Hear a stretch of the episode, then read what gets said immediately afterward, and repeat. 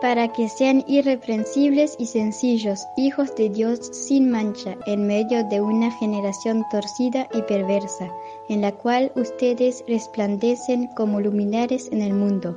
Filipenses 2:15 Muy buenos días queridos niños, ¿cómo han estado?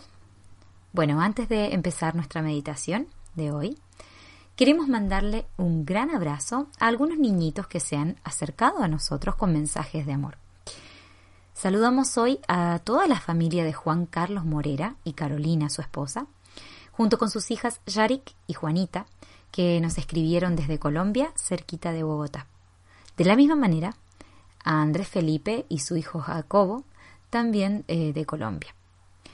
Además nos escribieron desde Argentina, de Salta, para todos esos niñitos de la escuelita dominical de Rosario de Lerna. Y por supuesto no olvidamos a otro niñito que se llama Miguel Ángel, que tiene 13 años, y a su mamá Damaris desde Chile. Gracias a todos los niños y las mamás y los papás que se contactaron con nosotros para contarnos un poquitito de ustedes y los animamos a seguir aprendiendo de la palabra de Dios. Muy bien, entonces, en el día de hoy les traigo una pregunta. ¿De qué color es el cabello de ustedes? Bueno, en mío les cuento que es un poco rojo. El cabello de mi marido es un poco negro. Y tengo a mis hijos que tienen el pelo algunos marrón, un poco marrón. Bueno, Dios nos ha creado y nos ha hecho muy especiales.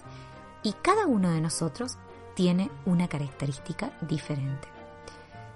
¿Cuál es el color de cabello del resto de tu familia? Bueno, ¿saben por qué les digo? Porque conozco una familia que tiene tres hijos. Un hijo que tiene el cabello rojo, una hija que tiene el cabello oscuro y un hijo que tiene el cabello rubio. ¡Qué familia tan diferente! Algo inusual, ¿no es cierto? Pues la mayoría de las familias en general comparten esas características pero Dios hace todo bello en su tiempo. Los científicos nos dicen que la mayoría de nosotros tenemos cerca de 120.000 cabellos en nuestra cabeza. Sin embargo, ningún científico puede saber con exactitud cuántos cabellos hay en la cabeza de todos los niños y niñas que nos escuchan en este momento. ¿Sabe quién es el único que sabe esto? Claro que sí, el Señor. Él sabe cuántos cabellos hay en la cabeza de cada uno de nosotros.